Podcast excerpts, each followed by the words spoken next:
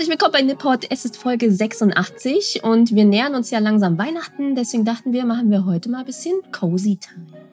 Ja, und die beiden letzten Folgen oder sogar noch mehr, ich weiß es gar nicht, ähm, die waren ja auch sehr anstrengend. Nicht nur zum Recherchieren, auch zum Hören, sondern ja. wir wollen statt jetzt Themen wie Prostitution, die sehr schwerwiegend sind, dachten wir, wollen wir euch ein bisschen womöglich sogar in den Schlaf lullen, ähm, wofür, glaube ich, ja viele diesen Podcast auch benutzen und euch, wie es fast zu Weihnachten ja schon üblich ist, muss man sagen, ähm, ein paar Märchen erzählen.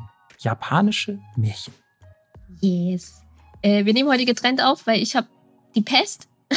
die, Beul die Beulenpest. Wenn ihr Melissa sehen könntet, das ist widerlich. Ja, Katastrophe. Ähm, ich meinte schon, äh, wir sehen beide aus wie kranke viktorianische Kinder. ich, weil ich krank bin und Marco, weil er sein Licht nicht in den Griff bekommen hat.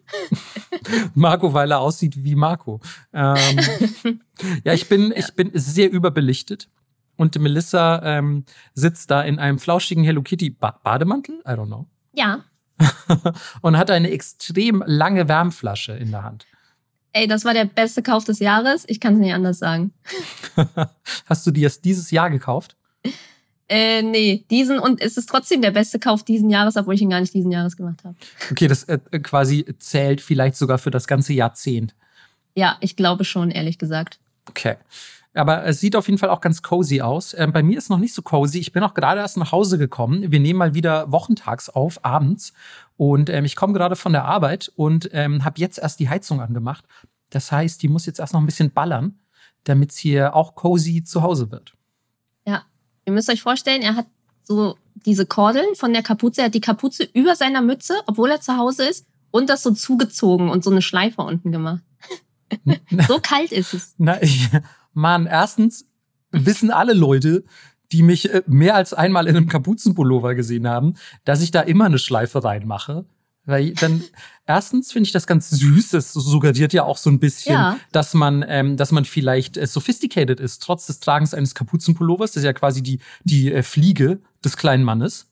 Ähm, und dass man Schleifen machen kann. Und dass man Schleifen machen kann, was jetzt, glaube ich, kein so krasser Skill ist. Ähm, und ähm, gleichzeitig ähm, hat man dann diese, diese Bändel oder wie auch immer man sie nennt, diese Senkel, hat man dann nicht ähm, zum Beispiel in der Suppe oder im Essen. Also oft, wenn du dich zum Beispiel vorbeugst und dich an den Tisch setzt mit so einem, mit so einem Kapuzenpullover, hast du diese Dinger ja sofort irgendwo drin hängen oder im Getränk oder so. Und wenn du da eine kleine Schleife reinbindest, dann ist das nicht so. Okay, Fashion Advice mit Marco, neuer Podcast droppt bald. das klingt irgendwie nicht so, als würdest du das sehr ernst meinen. Ähm, das, das ist ja dann dein Podcast, das musst du dann entscheiden. ja, okay, aber jetzt sei mal ehrlich, würdest du den hören? Ja. okay, ich, sorry, ich habe die Frage falsch gestellt. Würdest du den hören, um dich drüber lustig zu machen oder aus aufrichtigem Interesse? 50-50. wie, wie unsere Freundschaft. Ja.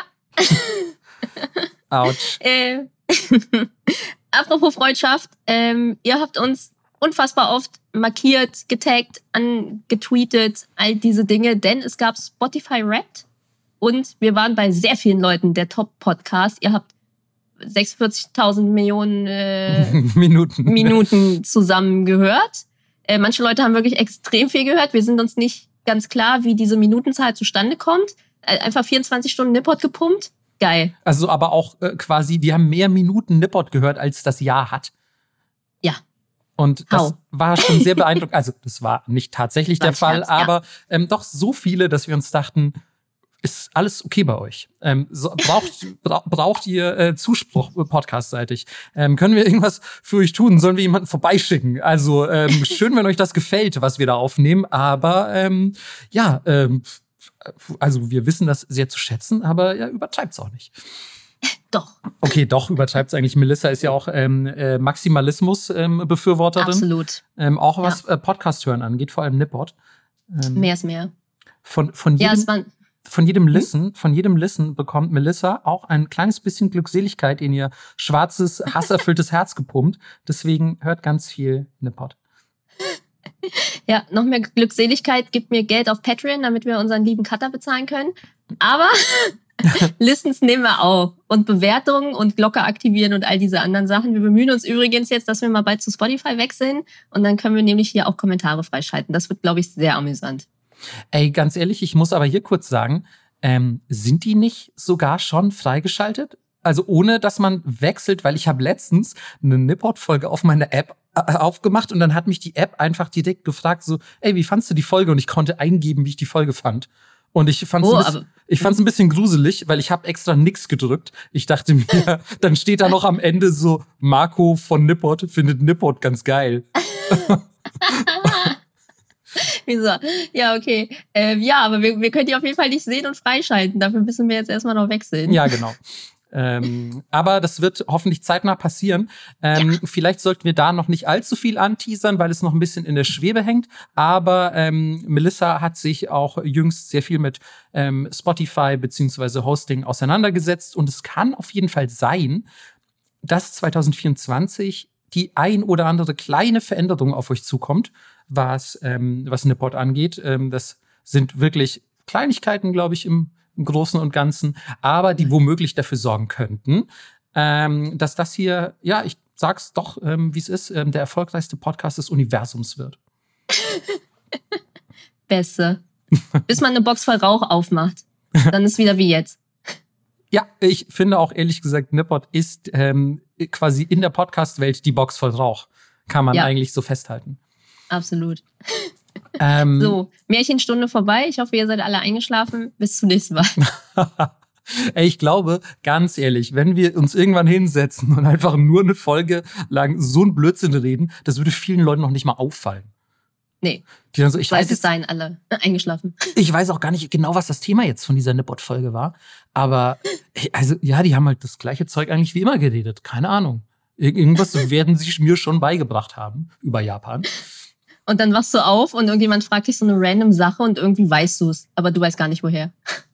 Ja, ich hoffe ehrlich gesagt mittlerweile, dass das sehr vielen unserer Zuhörer und Zuhörerinnen so geht, dass die ähm, irgendwann äh, beim Abendessen sitzen und irgendjemand erwähnt Japan und dann bricht das wie so ein Wasserfall aus denen hervor und die droppen einfach die heißen Facts, äh, allen voran natürlich die Meiji-Restauration ähm, und beeindrucken Freunde und Familie. Infodump, los geht's. Wer will nicht Fakten über die Meiji-Restauration wissen?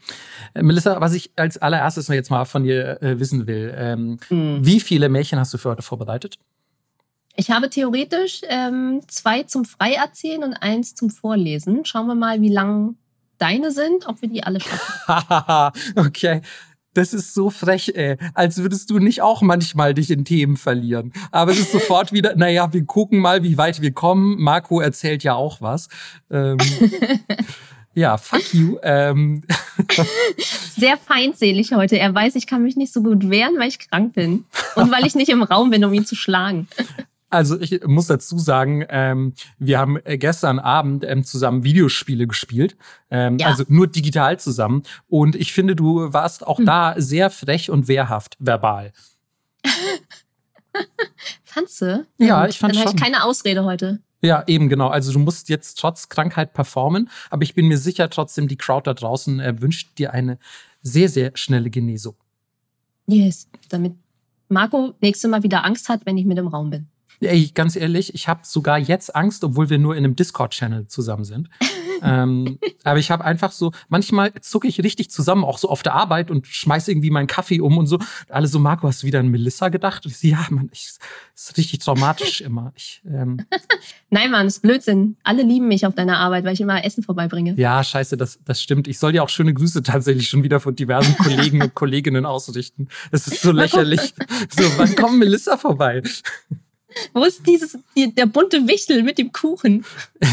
ja, ist die ein Weihnachtswichtel? Wer ist die eigentlich? ich finde es echt frech, weil ich glaube, mittlerweile sind viele bei Egmont ähm, doch so quasi zumindest unterschwellig daran zu arbeiten, ähm, mich durch dich zu ersetzen. Aber ich mache nichts. Ich mache gar nicht deinen Job. Das müssen die anderen dann mit übernehmen. Ich mache nur Essen. ich glaube, das wäre vielen auch recht. Melissa, willst du vielleicht anfangen, weil du als Lady natürlich das Vorrecht darauf hast? Ähm, ja, kann ich machen. Cool. Sind das, sind das lange oder kurze Märchen, die du hast, so im, im Durchschnitt? Hm, mittel, würde ich sagen. Okay. Also ist jetzt äh, jeweils so ungefähr eine DIN A4-Seite.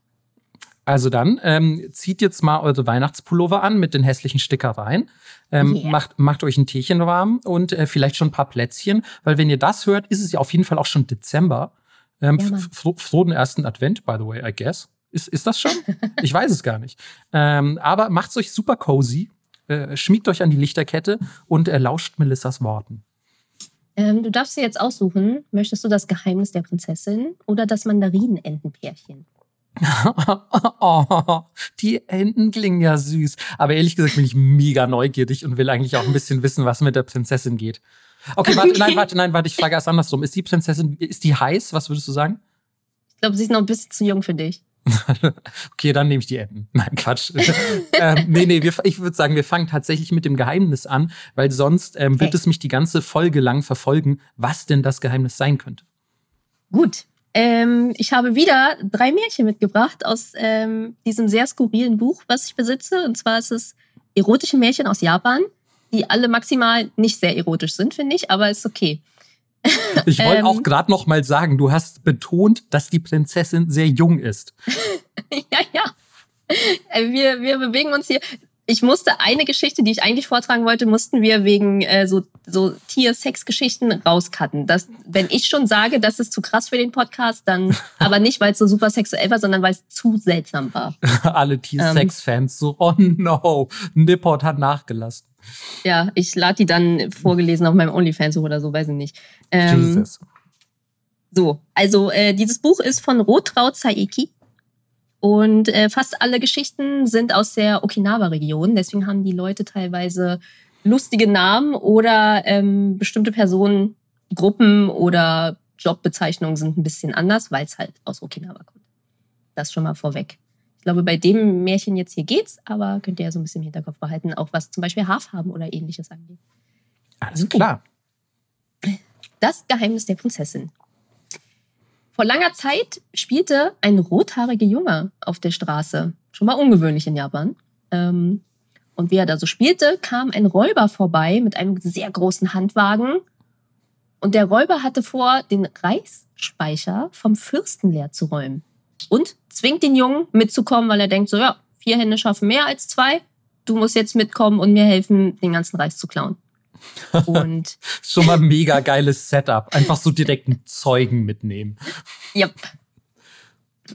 Und ist ja auch praktisch. Kleine Kinderhände zum Klauen, immer gut. Die beiden steigen also aufs Dach vom Reisspeicher des Fürsten. Und der Räuber steht da oben, räumt erstmal die Ziegel ab, macht da wie so ein Loch rein und lässt den Jungen an so einem Seil mit so einem fetten Eisenhaken runter in diesen Reisspeicher. Und äh, der Junge, der, er muss ja irgendwie mitmachen, weil er hockt ja jetzt auch in diesem Reisspeicher, fängt an, diese ganzen Reissäcke an diesen Haken zu hängen und so geht das die ganze Zeit. Junge hängt das ran, die ziehen das hoch, etc., etc., bis der Karren komplett voll ist. Und was macht natürlich der Räuber? Äh, äh er haut einfach ab ohne den Jungen. Absolut. Geil. Sehr gut geschätzt. Ja, geil. Das ist äh, die klassische, es ist auch so schön, dass wir in einem europäischen Märchen wahrscheinlich genauso passiert. Es ist einfach auf der ganzen Welt, ist das so der Konsens. Ja, klar, der macht sich alleine mit dem Reis oder mit der Beute aus dem Staub. Genau. Heißt also, der Räuber lässt das Sein nicht wieder hier, ähm, packt dafür aber wieder die Züge aufs Loch und ja, haut ab. Und der Junge ist natürlich jetzt in diesem Reisspeicher gefangen und denkt sich so, Mann, scheiße, was mache ich denn jetzt? Er sucht die ganze Zeit verzweifelt nach einem Ausgang die Türen sind irgendwie verriegelt und ich dachte ehrlich gesagt so, okay, sind die Türen von außen verriegelt, aber okay, kann ja auch außen das Schloss sein. Und ähm, steigt dann anscheinend hoch und denkt sich so, ach, guck mal hier, ich kann ja die Dachbalken entlang laufen und äh, findet beim Dachboden eine Verbindung zum Haupthaus und läuft da so ein bisschen rüber. Ne? Wir sind ja bei einem Fürsten, heißt mehrere Häuser auf dem Gut und läuft da so den Gang entlang und landet auf den Dachbalken beim Zimmer der Prinzessin des Fürsten. Mm, okay. Seine Tochter also, ja. Und diese zählt gerade, jetzt wird seltsam, sie zählt die Herrchen in ihrer unteren Region. Okay, also äh, äh, sagen wir mal so, dann ist sie zumindest nicht mehr super, super duper jung. Ja, sie zählt aber nur bis drei. okay. okay. Und sie ist frisch heiratsfähig geworden, okay? Okay, okay, okay, okay. Ich äh, möchte mich auch gar nicht zu einem weiteren Urteil herablassen. Also ist sie irgendwas zwischen, ich schätze mal 10 und 15. Ähm, naja, jedenfalls zählt sie gerade ihre Härchen in der unteren Region. Eins, zwei, drei. Und der Junge sieht das so und muss halt anfangen zu kichern. Und die Prinzessin denkt sich erstmal nichts dabei, hört das aber und denkt sich so, okay, das waren bestimmt die Mäuse in den Wänden, die so ein bisschen rumquietschen. Und zählt weiter und ist nochmal so, okay, nochmal. Eins, zwei, drei. Ey, und der Junge kann nicht mehr platzt einfach vor Lachen. Sitzt auf diesem Dachbalken und lacht sie mega aus. Er kann nicht mehr vor Lachen, er platzt wirklich, lacht sich mega tot und die Prinzessin checkt das natürlich, dass da dieser Junge hockt, sieht ihn auch oben auf diesem Dachbalken und befiehlt ihm wütend, er muss jetzt hier sofort runterkommen. Ähm, er kommt also runter und sie sagt zu ihm, du hast jetzt mein Geheimnis gesehen, dafür musst du mich auch heiraten. Okay, das ist erstmal eine relativ forsche Ansage. Ja, ähm, aber naja, der Junge hat ja nicht so viel zu verlieren und denkt sich so, ja, why not eigentlich? Ähm, er hat also nichts einzuwenden und versteckt sich erstmal vorläufig in ihrem Zimmer. Und dazu muss man auch sagen, der Lehnsherr hat halt echt nur diese eine Tochter, ähm, die jetzt gerade heiratsfähig geworden ist. Und ähm, geht natürlich immer nach ihr schauen und ist so, hey, wie geht's dir? Und das Seltsame ist, sie wird halt immer dünner. Und äh, er guckt sie irgendwann an und ist so, Mann, mein Kind, was ist denn mit dir los? Du bist ja irgendwie fast durchsichtig schon. Äh, woraufhin sie schlauerweise antwortet, äh, ach Vater, ich wachse so schnell und das Essen, was man mir bringt, ist einfach nicht genug. Ich brauche die doppelte Menge. Fühle ich auch ein bisschen. Es klingt auf jeden Fall ein bisschen, als wärst du diese Prinzessin, ja. Ja, ich mache auch nichts anderes am Tag als Haare ziehen. Ähm, so, was man jetzt sich natürlich denken kann, ist, dass sie die Hälfte ihres normalen Essens einfach an ihren rothaarigen Boyfriend gegeben hat, der weiterhin bei ihr geheim im Zimmer wohnt. Ähm, so, der Vater sagt natürlich, okay, wenn du mega hungrig bist, dann bringen wir dir einfach die doppelte Menge Essen und so machen die das einfach weiter. Und in den Ställen des Fürsten gibt es ein wundervolles, wunderschönes Ross. Aber dieses Pferd ist einfach mega ungestüm. Egal wer sich nähert, kriegt einen Tritt. Ähm, das reißt ständig an der Leine, das kann nicht eingeritten werden. Außer die einzige Person, die rein darf, ist die Prinzessin. Und die geht immer das Pferd besuchen, streichelt das. Und ähm, der Fürst sagt, Leute, meine Tochter ist heiratsfähig. Wer dieses Pferd einfangen kann und handzahm machen, wird mein Schwiegersohn werden. Und die Prinzessin bekommt das irgendwie mit und nimmt heimlich den rothaarigen Jungen immer mal wieder mit in den Stall und ähm, so versucht dem Pferd beizubringen, hey, er ist, er ist einer von den Guten. So und über die Zeit kann das dann auch mal füttern und irgendwann kann das sogar streicheln und ihm so ein bisschen auf die Flanke klopfen und so. Und äh, ja, das wird einfach zart mit der Zeit. Und der Tag der Pferdezähmungshochzeit, die Prinzessin darf sich jemanden aussuchen, äh, indirekt Feier kommt. Heißt, so heißt der, glaube ich, offiziell dieser Tag. Ja, absolut. Gibt es in mehreren Dörfern bestimmt. Ähm, alle versammeln sich auf dem Hof dieses Fürsten. Der ganze Hof ist voll mit super vielen hoffnungsvollen jungen Männern. Alle denken sich, ja, ah ja, hier zu so einem Pferd kommen ist doch kein Problem, das streiche ich dir direkt weg. Aber wie es so ist, keiner kann sich diesem Pferd ohne Lebensgefahr auch nur nähern. Das Pferd hat überhaupt keinen Bock auf die ganzen Leute, fühle ich auch ein bisschen. Und irgendwann kommt der rothaarige Junge und guckt sich das alles so ein bisschen an, wieder so einer nach dem anderen versagt und sagt so, ey, das ist doch gar nicht so schwierig. Lass mich das mal probieren.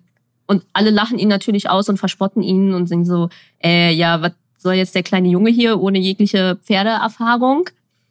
Aber dann geht er ganz langsam auf das Pferd zu und weil sie natürlich das mega gut eingefädelt haben, ähm, hört das Pferd, was vorher echt wie verrückt an diesen Seilen gezogen hat, ähm, auf, wird ganz ruhig und lässt sich streicheln. Ja. Alle sind natürlich mega schock und ähm, der Fürst hält sein Wort und die beiden heiraten und er wird später Nachfolger des Fürsten und regiert gerecht und mit fester Hand dieses Gehöft weiter. Oh, das ist ja auch mit Happy End und allem drum und dran. Schön. Voll. Niemand hat seine Arme abgeschnitten bekommen. Auch mal nett, oder? Kein Voll. Herzschmerz. Das ist ja echt sweet. Und auch ja. fällt mir gerade auf, ähm, keine, wenn man so will, äh, fantastische Komponente. Das könnte wirklich so passiert sein. Das stimmt. Ja, wer weiß, vielleicht ist das in, irgendwo in Okinawa genauso passiert.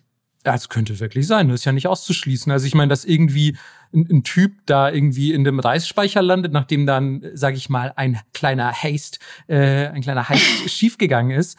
Ähm, das ist ja auch nicht zu unwahrscheinlich. Und dann ist er halt irgendwo rumgeklettert und dann irgendwie mhm. bei der mhm. Prinzessin wieder rausgekommen. Und die war halt gerade, weiß ich nicht, mit unten ohne Kram beschäftigt.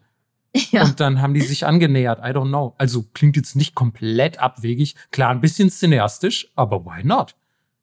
Why not? Could be. Vielleicht war sie einfach verzaubert von seinen roten Haaren. Ja, ja, stimmt, der hatte rote Haare. Ja, alles klar. ja, jetzt wird's unrealistisch. Ja, okay, ist, da ist die fantastische Komponente. I ja. see, I see. ja, hast du wieder Mord und Totschlag und Herzschmerz für uns? Natürlich. Ähm, Natürlich. Wie, wie sollte es anders sein? Wobei ich dazu sagen muss, der Totschlag hält sich diesmal richtig krass in Grenzen. Aber mir später nicht. Oha, oha. Aber ähm, ich habe diesmal wirklich Geschichten rausgesucht, die alle, also auch ich habe drei vorbereitet, wir schauen, wie weit wir kommen, ähm, die alle im Zeichen der Gerechtigkeit stehen. Yeah. Also quasi ein bisschen die Avengers. Oder, nee, keine Ahnung, ich weiß es nicht.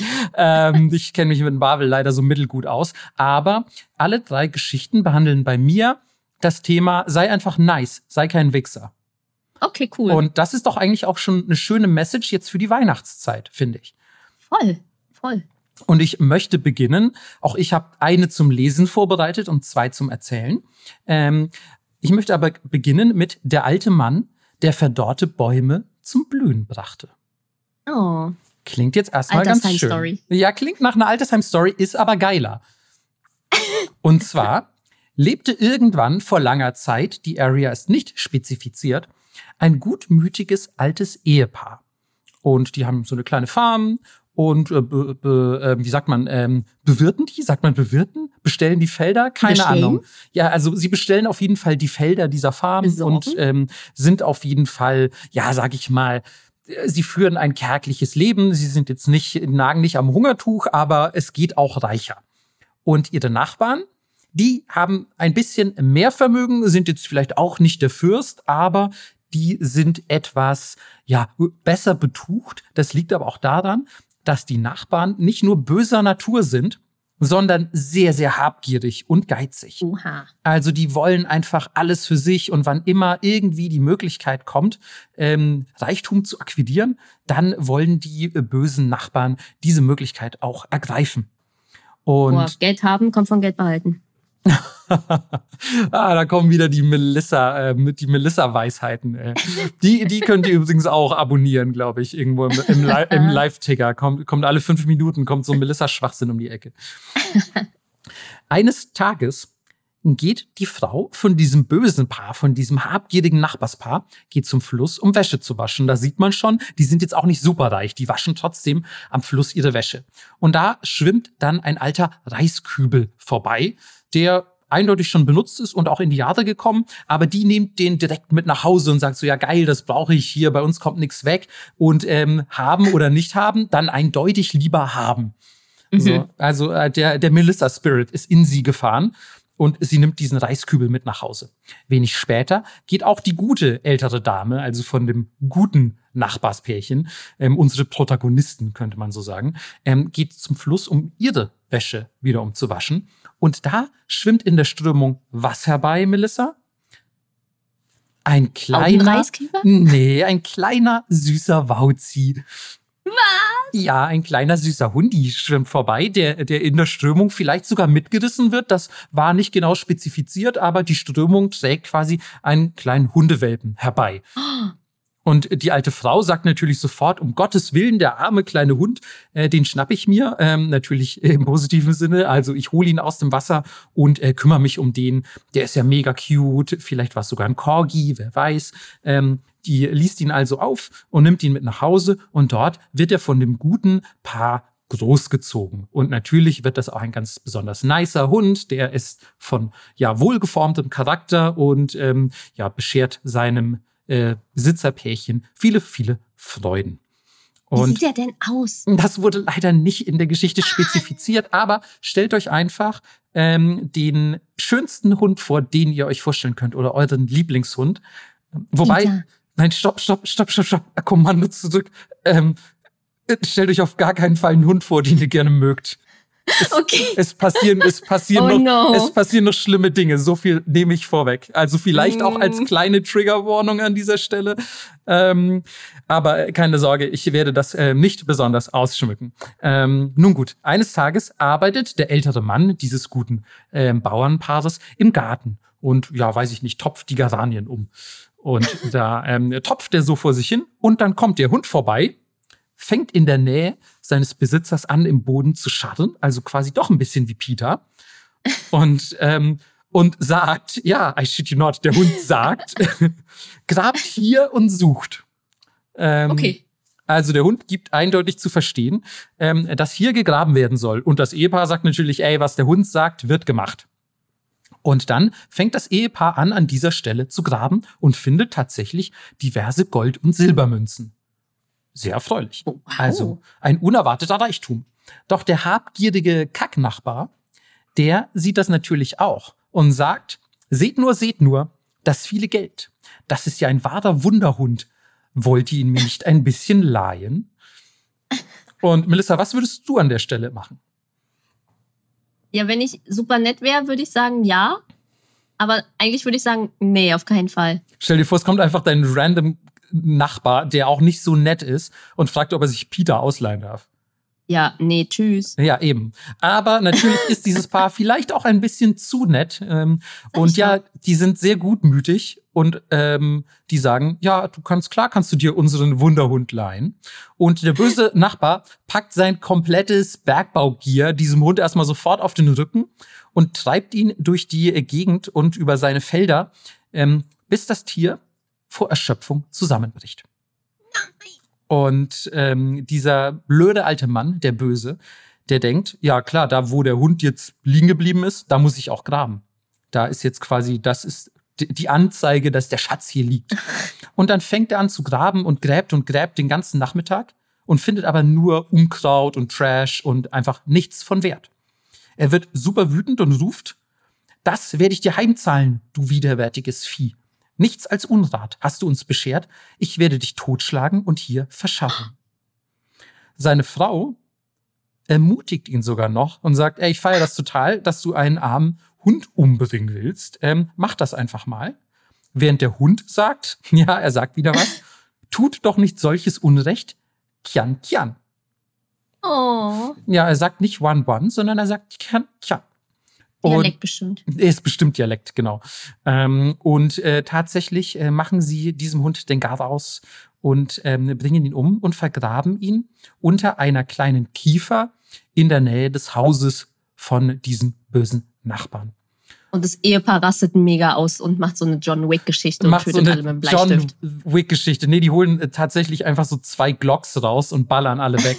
äh, nein, leider nicht. Ähm, denn der gute ähm, alte Mann, also der gute Nachbar, der besucht ab diesem Tag jeden Tag die besagte Kiefer und äh, weint bittere Tränen äh, der Sorge. Ähm, und äh, diese Tränen, die fallen natürlich in das Wurzelwerk dieses Baumes im Boden. Und innerhalb kürzester Zeit wird der super groß. Also aus dieser kleinen Kiefer, unter der der Hund vergraben ist, wird plötzlich einfach fast über Nacht eine Megakiefer. Und die, die sogenannte Megakiefer. Da machen sie auch ein Boot draus. Ja, ey, äh, Melissa, I shit you not, äh, wart's nur ab. Denn der gute Nachbar geht zu dem bösen Nachbarn und fragt so, hey, böser Nachbar, also sagt er nicht, aber denkt er bestimmt, ähm, kann ich vielleicht diese Kiefer, unter der du meinen toten Hund vergraben hast, kann ich die vielleicht ähm, umfällen und mir daraus eine Handmühle bauen? Wir bräuchten gerade zu Hause eine Handmühle, um Mehl zu mahlen. Und ähm, der böse Nachbar in einem Anflug von Gutmütigkeit denkt sich wahrscheinlich so, ja, komm, ich habe seinen Hund, Hund umgebracht, ähm, ich lass den mal, ich lass den mal dieses Ding ähm, äh, fällen hier, dann sind wir auch wieder quitt und dann kann er nicht mehr mit mir meckern. Zu Hause angekommen mit dem Kiefernholz, baut der Mann daraus tatsächlich eine Handmühle und will mit seiner Frau das besagte Mehl mahlen, um Klöße daraus zu machen, die schönerweise dem verstorbenen Hund geopfert werden sollen. Also es geht gar nicht darum, die selber zu essen, sondern die sagen, hey, dann können wir dem toten Hund ein Klößchenopfer bringen. Oh. Also voll, voll sweet. Und ähm, aus der Mühle kommen neben dem Mehl aber auch plötzlich Gold- und Silberstücke. Und die freuen sich natürlich mega, Oha. Doch wie sollte es auch anders sein? Wieder kriegt dieser böse Nachbar das mit und sagt so, hey, Digga, das ist ja auch eigentlich ein bisschen mein Kiefernbaum. Eigentlich bist du es mir ein bisschen schuldig, dass du mir auch diese Mühle mal leist. Und auch hier, wie sollte es anders sein? Die guten Nachbarn willigen natürlich ein und sagen, ja, komm, hier nimm mal die Mühle, why not? Ähm, und als der zu malen beginnt, kommt allerdings nur Dreck aus der Mühle. Und ja, richtig so. Ja, äh, richtig einerseits, aber blöd ist seine Reaktion für die guten Nachbarn, denn der wird so wütend, dass er einfach diese Mühle zerhackt mit seiner Axt und ins mhm. Feuer wirft, also quasi für Brennholz benutzt. Und dann kommt der nette Opa von nebenan wieder vorbei und sagt, hey, kann ich vielleicht meine Mühle wieder haben, die mit den Gold- und Silberstücken, die geile Mühle? Ähm, und der Kacknachbar sagt, ja, sorry, ähm, die hat, ähm, als ich gemahlen habe, hat, kann da nur Trash raus, deswegen habe ich die einfach verbrannt. Ich habe gerade eh Feuerholz gebraucht. Ähm, ja, sorry, äh, tut mir leid. Und der alte Mann. It happens. Ja, der alte Mann, also der gute alte Mann, ist in seiner Gutmütigkeit nicht besonders wütend, sondern fragt nur, okay, darf ich dann vielleicht wenigstens die Asche haben? die quasi von dieser Mühle oder aus dieser Mühle entstanden ist beim Verbrennen. Und er sagt so, ja klar, was soll ich mit dieser bekackten Asche? Hier, nimm sie mit und lass mich in Ruhe.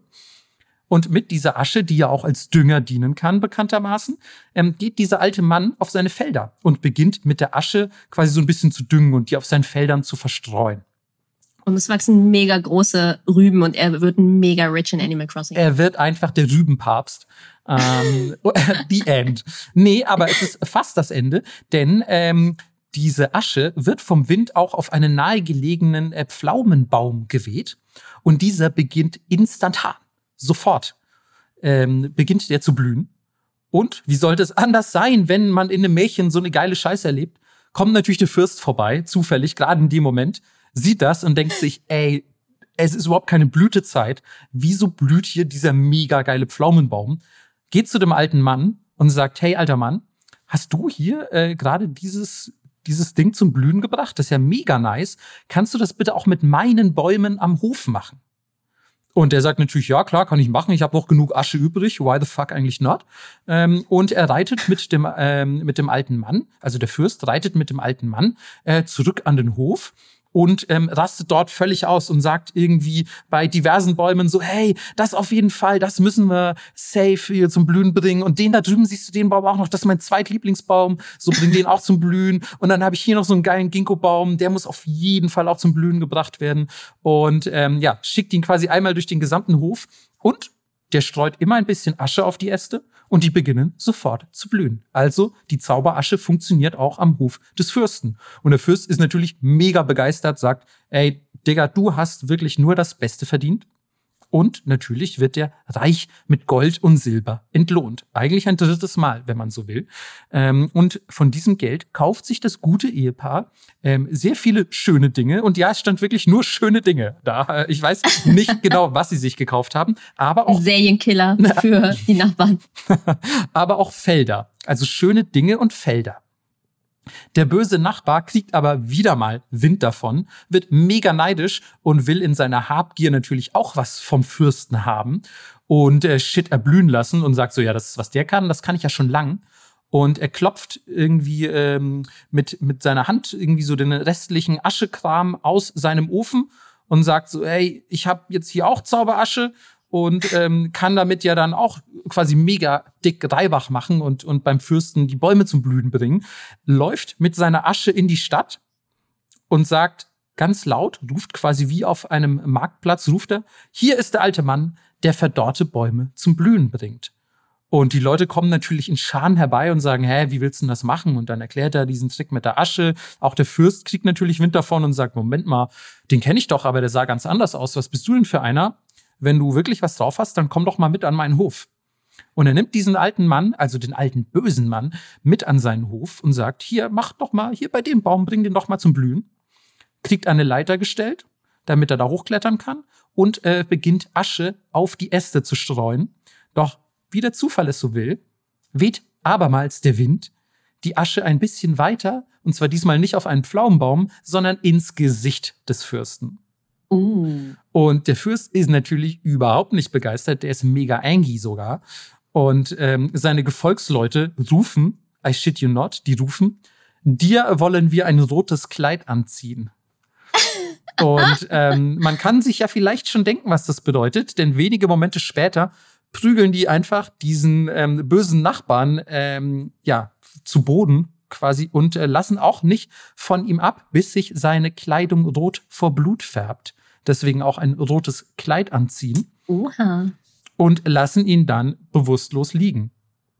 Später kommt dieser böse Nachbar wieder zu sich und schleppt sich schwer verwundet zu sich nach Hause, wohin auch seine Frau in der Ferne schon erkennt und denkt, es hat alles mega gut geklappt. Der Fürst hat ihm ein schönes rotes Gewand angezogen aber als er näher kommt, erschrickt sie natürlich und denkt sich, oh meine Güte, was ist da nur passiert?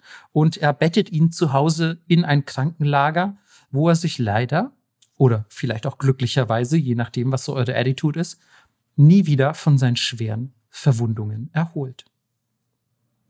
Das Ende. Ende? Das Ende. wow. Okay. Ja, brutal, aber auch mega krass verdient wirklich verdient, muss man sagen. Der hat nicht nur einen Hund umgebracht und eine Zaubermühle ja. zerstört, er hat auch dem fucking Fürsten Asche ins Gesicht gestreut. Ja, das war natürlich das Schlimmste von allen. ja, aber äh, du, ja. du weißt, was ich meine, ne? So, Key äh, ist diesmal bei meinen Geschichten nett sein und mhm. dann zahlt sich das womöglich auch aus. Voll. Ja, der Zauberhund wusste einfach krass Bescheid. Der, ey, der Zauberhund wusste es von Anfang an.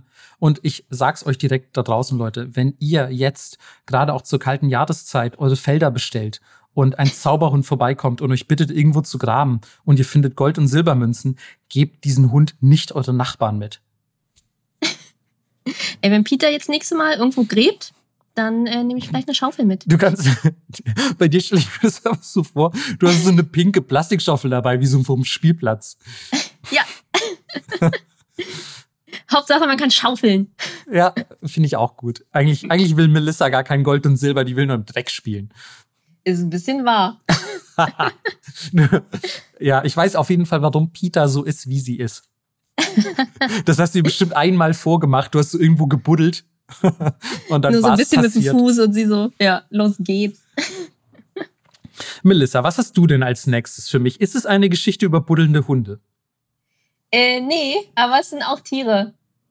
Ach ja, stimmt, die Enten. Die Enten habe ich. Was macht? Ähm, ist, das, ja. ist das die Geschichte, die du vorliest, by the way? Nein. Okay. Ich, ich dachte, wir erzählen noch und lesen am Ende vor. Ach so, ich habe meine so strukturiert. Meine Vorlesegeschichte kommt in der Mitte, weil am Ende hinten raus wusste ich natürlich nicht, haben wir noch überhaupt genügend Zeit für. Aha, okay. Naja, ich erzähle trotzdem. Ja, bitte, bitte erzähl frei heraus. Okay. Also, ähm, ja, hier wird es ein bisschen brutal, so auch als Trigger Warning, aber hält sich noch ein ganz. Ähm, ja, das Mandarinentenpärchen. Vor vielen Jahren lebte in einem Dorf ein alter Mann. Und dieser hatte die 70, ja, schon ein bisschen überschritten. Der war aber noch echt fit für sein Alter, fit im Kopf, körperlich auch noch fit und der war so richtig rüstig unterwegs. Und jeden Tag ging er früh raus aufs äh, Feld. Er hatte so ein paar Felder vorm Haus und bestellte dieses Pferd echt immer noch alleine. Und egal wie groß die Hitze war, egal ob's geschneit hat, er steht da mit seiner Hacke und ja, macht da so Feldarbeitgeschichten. Er pflückt, er jätet Unkraut, er gräbt Dünger ein und ihm wird auch die Arbeit tatsächlich nicht langweilig. Er hat das sein ganzes Leben gemacht und er macht das auch jetzt und ist sehr genügsam. Und eigentlich hat er auch ein richtig gutes Auskommen, heißt, er müsste sich eigentlich nicht so anstrengen. Aber dass er so fleißig ist, hat einen ganz anderen Grund. Und zwar. Ähm, er ist, er ist ähm, verliebt in äh, die, die ähm, Göttin der Ernte. Leider nicht. Mist. Das jetzt sagst du in eine Ente. Scheiß die Göttin der Enten. Oh, ich Idiot. Ein verschenkter Witz. Mal wie gern wäre ich die Göttin der Enten. ah. Na, jedenfalls ist der Grund, dass jeden Tag ein wunderschönes Mädchen den Weg am Acker entlang läuft. Entsch so, äh, nein, nein, nein, stopp. Entschuldigung. Wer sagt denn, dass das nicht die Göttin der Ernte ist, die da langläuft?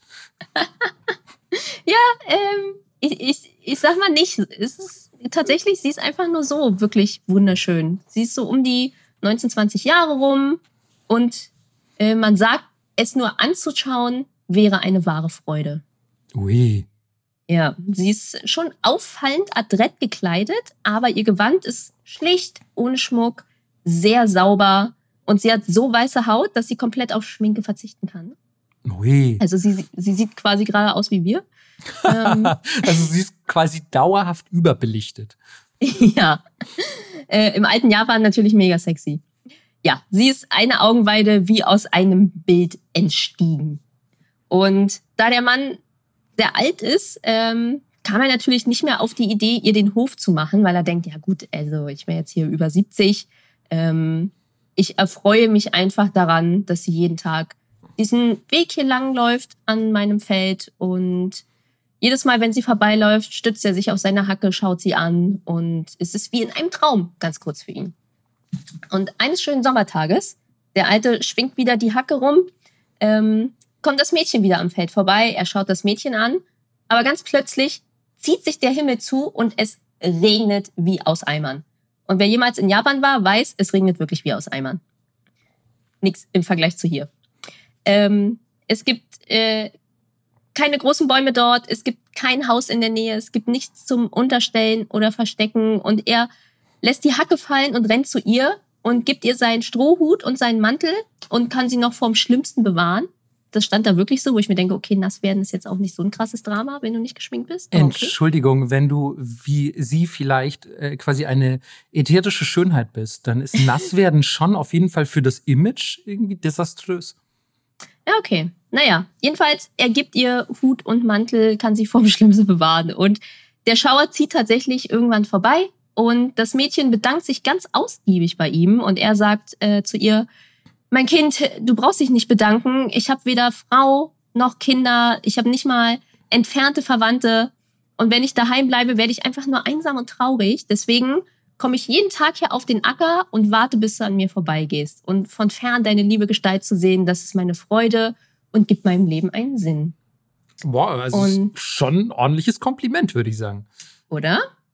Ja. Und äh, sie schaut ihn an und sagt, das tut mir so leid, dass du allein bist. Wenn du willst, komme ich zu dir und werde deine Frau.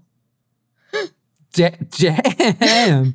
Okay, alter, alter Mann, ähm, wie die jungen Leute sagen, hat richtig Riss. Ja. Oder sie einen krassen Daddy-Komplex. Naja. okay. Da, da, sieht man einfach, wie wir das aus unterschiedlichen Perspektiven sehen. ähm, er ist aber mega verlegen und lehnt ab und sagt zu ihr, gutes Kind, ich könnte dein Großvater sein. Ähm, das macht doch gar keinen Sinn für dich. Ähm, ich will, dass du, dass du glücklich bist und eine Familie gründest und äh, ja, ein gutes Leben führst. Und sie antwortet aber daraufhin, ähm, meine ganze Familie ist gestorben, als ich ein Kind war. Ich bin auch ganz alleine, so wie du. Und du bist ehrlich und hast ein gutes Herz und das gefällt mir außerordentlich. Erlaube mir bitte zu bleiben. Stabil. Ja. Und da er wirklich nur das Beste für sie will und er sieht, wie ernst es ihr ist, willigt er dann tatsächlich ein stellt sich aufrecht hin, räuspert sich und ähm, hält auf der Stelle um ihre Hand an. Und die beiden heiraten und sind das äh, glücklichste Paar aller Zeiten. Aber wo großes Glück ist, tritt Mist. auch oft. Ich dachte, das ist das Ende. ich war so, ja geil, oh, voll die schöne Geschichte. Ich wäre gern der alte Mann. Leider nicht. Äh, denn wo großes Glück ist, trifft auch oft Neid und Missgunst ein. Ähm, es gibt einfach so ein paar Incels im Dorf. Einfach so ein paar richtige Idioten-Dudes, ähm, die natürlich auch heiß auf die Schönheit waren. Alle wollen natürlich mit der Dorfschönheit rummachen. Also denken sie so, ey, wenn wir den alten Mann umbringen, dann muss sie ja einen von uns heiraten. Meine, hat sie vorher auch schon nicht gemacht, weiß ich nicht, wie gut der Plan war, aber okay. Ähm, ja, es ist ein Märchen, da sind die Pläne nicht alle mega geil. Jedenfalls laden sie ihn zum Angeln ein. Und äh, der Alte denkt sich so, ach, warum nicht, war ewig nicht angeln. Und ähm, geht mit denen aufs Boot und sie fahren los mit ihm und fahren so weit den Fluss hoch, dass sie zu einer sehr starken Strömung kommen und werfen ihn eiskalt ohne Zögern ins Wasser. Mies. Er verschwindet sofort in der Strömung, in diesen Wirbeln und ward nie mehr gesehen. Und die Jungs denken sich so, ey, High Five, mega geil, ab zurück ins Dorf, kommen da an, machen mega die Unschuldsgesichter. Alle sind so, äh, okay, war da nicht einer mehr? Naja, egal. Ähm, das Mädchen im Haus, also seine Frau, ähm, macht sich mega Sorgen um ihn, weil er einfach nicht nach Hause kommt und geht los und trifft auf die Idioten, die so ein bisschen vor ihrem Haus rumlungern und ähm, die erzählen ihr natürlich eine totale Fake-Story. Ja, wir waren mit ihm draußen, dann ist er aufgestanden und ähm, konnte sich nicht mehr halten, uns in die Stromschnellen gefallen, wir konnten ihn nicht retten, es tut uns mega leid. Ähm, ja, als sie das erfährt, bricht sie komplett zusammen, schweren Schrittes und echt wie gelähmt vor Leid geht sie zurück in ihr Haus und ihr Jammern dröhnt bis in den Himmel hoch. Und Tag ein, Tag aus betet sie nur noch für sein Seelenheil. Und eines Tages rafft sie sich auf, geht zu einem von diesen Dudes, die ihr da diese Story erzählt haben, und bittet ihn, sie zur Unfallstelle zu bringen. Und er denkt sich so, äh, ja, easy. Also, wenn die Strömung sich gibt, ähm, dann können wir da rausfahren. Oder wenn auch nicht, dann fahren wir nur so ein bisschen dran. Ähm, also, die fahren raus. Und ähm, ja, er denkt sich so, wenn sie das sieht, dann beruhigt sie sich bestimmt und dann heiratet sie mich. Sie fahren also raus. Die wollen gerade wieder anfangen, diese Lügenstory zu erzählen. Und die denkt sich so, ey, ich kann, ich kann Leute nicht mehr reden hören und stürzt sich mit dem Weihrauchkesselchen an die Brust gedrückt in die Strömung und verschwindet auch. Okay, ein bisschen verständlich auch. Bisschen verständlich auch, ja. Ähm, alle sind natürlich mega geschockt, ähm, fahren zurück und am nächsten Tag erscheint auf diesem Fluss ein Mandarinenentenpärchen, was vorher noch nie da war und äh, sehen ganz verliebt aus, spielen miteinander, putzen sich gegenseitig, kuscheln und das ist natürlich mega, mega auffällig. Und die, diese Idioten vom Dorf denken sich so, okay, ey, das sind doch die, das ist doch dieses Pärchen, die müssen wir umbringen. Und holen Pfeil und Bogen und wollen diesen Enten, ich zitiere, das Lebenslicht ausblasen. Digga, warum sind denn alle so feindselig? ja, keine Ahnung. Jedenfalls setzen sie den Pfeil an, er zielt auf die Enten und in dem Augenblick kann er aber nicht loslassen, weil die Enten wirklich so liebevoll und schön miteinander sind, dass keiner von denen drauf schießen kann. Und in dem Augenblick bemerken sie alle, was sie getan haben und bereuen zutiefst bis zum Ende ihres Lebens diese Tat und beten jeden Tag für die Enten. wow. Alter, wenn du einfach die Leute mit deiner Schönheit derart, als Ente, by the way, mit deiner ja. Entenschönheit derart ins lebenslange Unglück stürzt. Geil. Ja. Alles richtig gemacht als Ente. Auf jeden Fall. Ey, Mandarinenten sind aber auch echt schön. Sind auch wirklich schön, ja. So diese, so, keine Ahnung, das sind doch die, warte, warte, warte. Doch, Mandarinenten sind die mit diesem, also die schwarz sind mit so Orange-Gedöns, oder? Ja, so sleeky, sleek Boys. Ja, ja, genau, die sind wirklich schön. Ja, ja. Ja, wie ja, ein, wie ein, schön wie ein Mandarin, sagt man ja auch. Ist das so? Nee. nie gehört. sagt man auch nicht. Ich erzähle einfach nur Blödsinn auf gut Glück. ja, aber so ähm, halbes Happy End, würde ich sagen. Ja, ich finde, das ist auf jeden Fall ähm, eigentlich sogar ein richtig gutes Ende, weil rein theoretisch sind die als Enden, so wirkt es jetzt, vielleicht ja sogar glücklicher. Also der, ja. der, der alte Mann scheint ja auch wieder jünger zu sein, wiedergeboren als Ente. Und mhm. ähm, dann können die ja vielleicht äh, noch viel länger Zeit miteinander verbringen, als es andernfalls äh, möglich gewesen wäre. Voll. Er muss nicht mehr raus aufs Feld. Sie können eine gute Entenzeit haben. Leute und, füttern sie bestimmt auch mit voll viel Brot, was man nicht machen soll. Ja, und, und beten für die. Ja, sowieso. Extra Blessing. Ja, die ganzen Sünder beten für die Enten. Geil. Ja, cool. Das, äh, doch, das gefällt mir. Das ist gut. Ja. Auch gute Love Story einfach.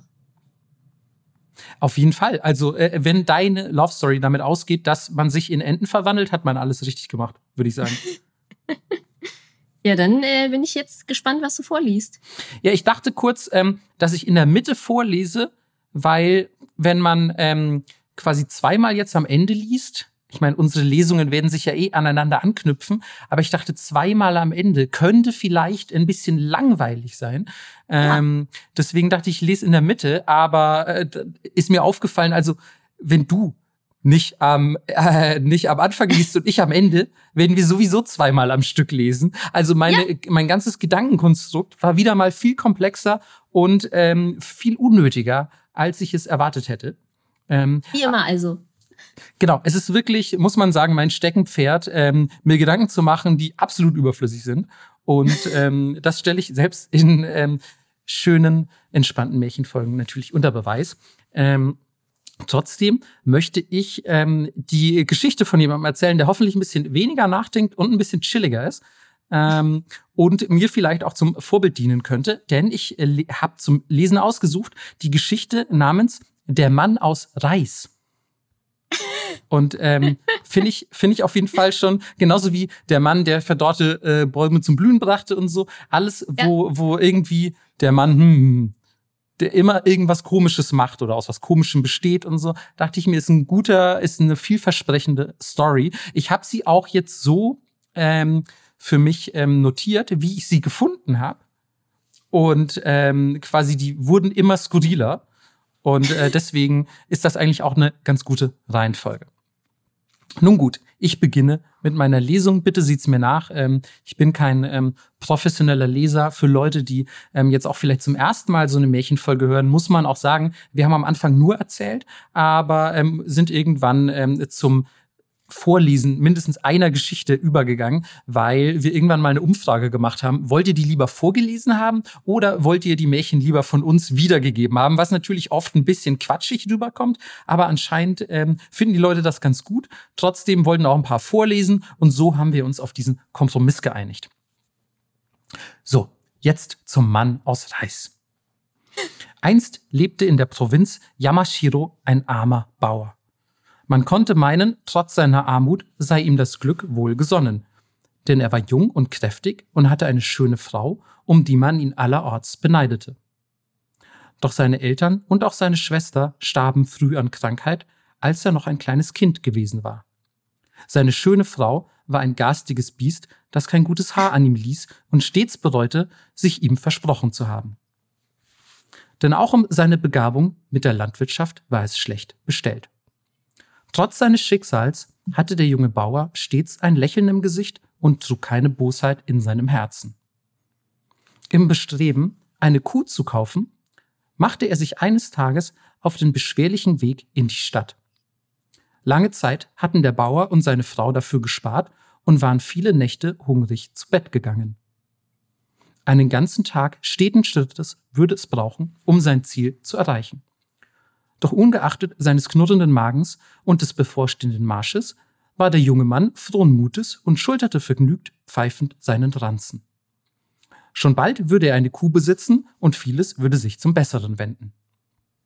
Die Sonne schien und die Vögel zwitscherten lauthals, wie um vom bevorstehenden Glück des Mannes zu künden.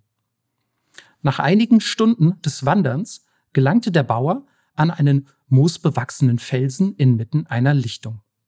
Darauf saß ein buckliger Alter mit weißem Haar, der in die Lumpen eines Vagabunden gekleidet war. He, rief der Fremde, willst du mir nicht helfen, den schweren Krug zu tragen? Ich bin alt und gebrechlich und meine Knochen ächzen unter der großen Last. Erst jetzt fiel dem jungen Mann auf, dass neben dem Fels ein großer Tonkrug stand. Natürlich will ich ihn euch tragen. Überlasst das nur mir, antwortete er und hob das Gefäß an. Es war viel schwerer, als er erwartet hatte. Doch der junge Bauer war auf Höflichkeit bedacht und beschloss, nicht nach dem Inhalt des Kruges zu fragen. Schelmisch glucksend ging der Alte voran und freute sich, so einen kräftigen jungen Burschen gefunden zu haben. Während die zwei Männer Felder, Forste und Flüsse passierten, zogen die Stunden ins Land. Der alte Mann war von redseliger Natur und erkundigte sich unablässig nach den Geschichten, die der hilfsbereite Bauer zu erzählen wusste. Des frühen Abends jedoch merkte der Jüngling, wie seine Kräfte schwanden, und seine Antworten und Erklärungen wurden kürzer und kürzer, bis er vollends verstummte und sich ganz aufs Tragen des schweren Kruges konzentrieren musste. Hier kannst du ihn abstellen, sagte der alte Mann plötzlich und deutete auf eine unscheinbare Stelle am Wegesrand, umgeben von Bäumen und Sträuchern. Hier? fragte der Bauer verwundert. Aber hier gibt es weder ein Haus noch einen Markt. Der Greis muss den Verstand verloren haben, dachte er bei sich und stellte den schweren Krug ins Gras. Doch der alte Mann schwieg und ging unbekümmert weiter. Neugierig geworden, hob der Bauer den Deckel des Kruges und spähte hinein, um zu erfahren, warum dieser so schwer gewesen war. Er konnte nicht glauben, was er da sah. Der Krug war leer. Nicht ein einziges Korn lag darin. Als er seinen Blick hob, war der Alte verschwunden. Voller Sorge beschloss der Mann, seinen Weg in die Stadt fortzusetzen. Wo mag der alte Zausel nur sein? Hoffentlich ist ihm nichts Schlimmes widerfahren, grübelte er. Als die Nacht hereinbrach, konnte der junge Bauer vor Erschöpfung kaum noch die Augen offen halten. Das Tragen des Kruges hatte ihn viel Zeit gekostet. Heute würde er die Stadt nicht mehr erreichen. So legte er sich unter einen alten Ginkgobaum unweit der Straße und schlief sogleich ein. Am nächsten Morgen waren seine Kräfte zurückgekehrt und er setzte den Marsch wohlgelaunt fort. Endlich in der Stadt angekommen, eilte der Mann zum Marktplatz, um dem Viehhändler eine Kuh abzukaufen. Doch dieser erklärte mit Kummer in seiner Stimme Es tut mir leid, Bursche, aber gestern habe ich meine letzte Kuh verkauft. Wärst du einen Tag früher hier gewesen, hätte ich dir ein prächtiges Tier überlassen können. Nun aber kann ich nur noch mit Hennen und Ziegen dienen. Voller Enttäuschung senkte der junge Bauer den Kopf und wollte seine Gutmütigkeit verteufeln. Doch da besann er sich und sagte, sei's drum. Es war richtig, dem Greis zu helfen. Und eine Ziege will ich dennoch heimbringen, Billiger als eine Kuh ist sie allemal, so spare ich immerhin ein wenig Geld. Gerade als der junge Mann den, Rücktritt, äh, den Rückweg antreten wollte, klopfte ihm eine Hand beherzt auf die Schulter. Welch ein Glück, dass wir uns hier treffen, Jüngelchen. Es war der alte Vagabund, der am Vortag so plötzlich verschwunden war. Ihr, ich war schon in Sorge, dass euch etwas passiert sein könnte, aber wie ich sehe, erfreut ihr euch bester Gesundheit. Das soll mir genügen entgegnete der Bauer. Über meine Gesundheit will ich für wahr nicht klagen. Doch dieser Ort bekümmert mich. Ich habe kein Geld, und wann immer die Händler sehen, dass ich bloß Lumpen trage, schimpfen sie und jagen mich davon. Viele Jahre ist es her, dass ich zuletzt den Geschmack der getrockneten Kakis kostete. Willst du mir nicht ein paar Früchte kaufen und einem alten Vagabunden eine große Freude machen? Überrumpelt gab der Bauer zurück. Ich will euch ja helfen, doch ich bin arm wie ein Mönch und habe selbst nichts. Da fiel ihm ein, dass er noch ein wenig Geld in der Tasche trug, denn er hatte nur eine Ziege anstelle einer Kuh gekauft. Von dem, was übrig geblieben war, beschaffte der junge Mann einige Kakis, die er sich brüderlich mit dem alten Landstreicher teilte. Du bist edler noch als die großen Fürsten. Hab Dank, lobte ihn der Alte. Als der Mann sah, wie der zerlumpte Greis voller Glück eine Kakifrucht aß, wusste er, dass er sich richtig entschieden hatte. Nun muss ich mich aber auf den Weg machen. Meine Frau wird sich grämen, wenn ich mich allzu sehr verspäte, erklärte der junge Mann und schickte sich an, mit seiner Ziege im Schlepptau heimzuwandern. Auch an jenem Tag schien die Sonne freundlich vom Himmel, äh, freundlich vom Himmel hinab und eine sanfte Brise ließ seine Schritte nur so dahingleiten, als er aus der Stadt hinaus und die Straße entlang ging. Noch lange dachte er über die zwei Begegnungen mit dem wunderlichen Alten nach. Als es langsam zu dämmern begann, war der Bauer beinahe zu Hause angelangt und freute sich, vertraute Felder zu erspähen und bekannte Gesichter auf den Wegen zu begrüßen. Unweit seines Hauses jedoch geschah etwas, das den jungen Mann in ungläubiges Staunen versetzte. Vor ihm am Wegesrand stand tatsächlich der alte Vagabund auf einen Stock gestützt. Ich hab dich wohl überholt, Bursche, scherzte er und lachte. Aber wie ist das möglich? Kaum eine Pause habe ich gemacht und meine Schritte waren so flott wie nie, stammelte der Bauer. Bestimmt war es die köstliche Kaki, die mich mit ihrer Kraft gesegnet hat. Der Alte trat an den jungen Mann heran und fuhr fort. Der Weg hierher hat mich allerdings müde und hungrig gemacht. Willst du mir nicht ein letztes Mal helfen? Gib mir nur eine Mahlzeit und ein Dach über dem Kopf für eine Nacht. Es soll dein Schaden nicht sein. Der Bauer antwortete, ein Platz zum Schlafen kann ich euch anbieten, doch unsere Vorräte sind knapp und unsere Mahlzeiten kärglich. Falls ihr euch damit zufrieden gebt, so will ich euch in mein Haus einladen. Lächelnd willigte der Alte ein und folgte dem Bauern nach Hause. Wie zu erwarten gewesen war, hatte die schöne Frau des Bauern nicht mit einem so plötzlichen Besuch gerechnet und hatte alle Mühe, ihren Zorn im Zaum zu halten. Doch sie ließ sich nichts anmerken, und so teilten der junge Mann und sein Weib das einfache Mahl mit ihrem Gast. Auch bereitete sie dem Greis eine notdürftige Schlafstätte, wo er sich alsbald niederließ und dem Paar aufrichtige Dankbarkeit aussprach. Als der Bauer und seine Frau am nächsten Morgen das Zimmer betraten, um nach dem alten Mann zu sehen, war er verschwunden. Der Boden des Zimmers jedoch war über und über mit Reis bedeckt, so dass dieser sogar wie ein Sturzbach aus der Tür quoll. Inmitten des Reises fand das Paar die Lumpen, in die der Mann gekleidet war. Es war mehr, als das Bauernpaar in einem ganzen Jahr hätte essen können, und so begannen sie, den Reis anzupflanzen und die Felder zu bestellen. Schon wenig später wurde aus dem jungen Mann der wohlhabendste Reisbauer der Provinz und er litt Zeit seines Lebens keinen einzigen Tag mehr Hunger. Wow. Das war der Mann aus Reis. Sehr cute.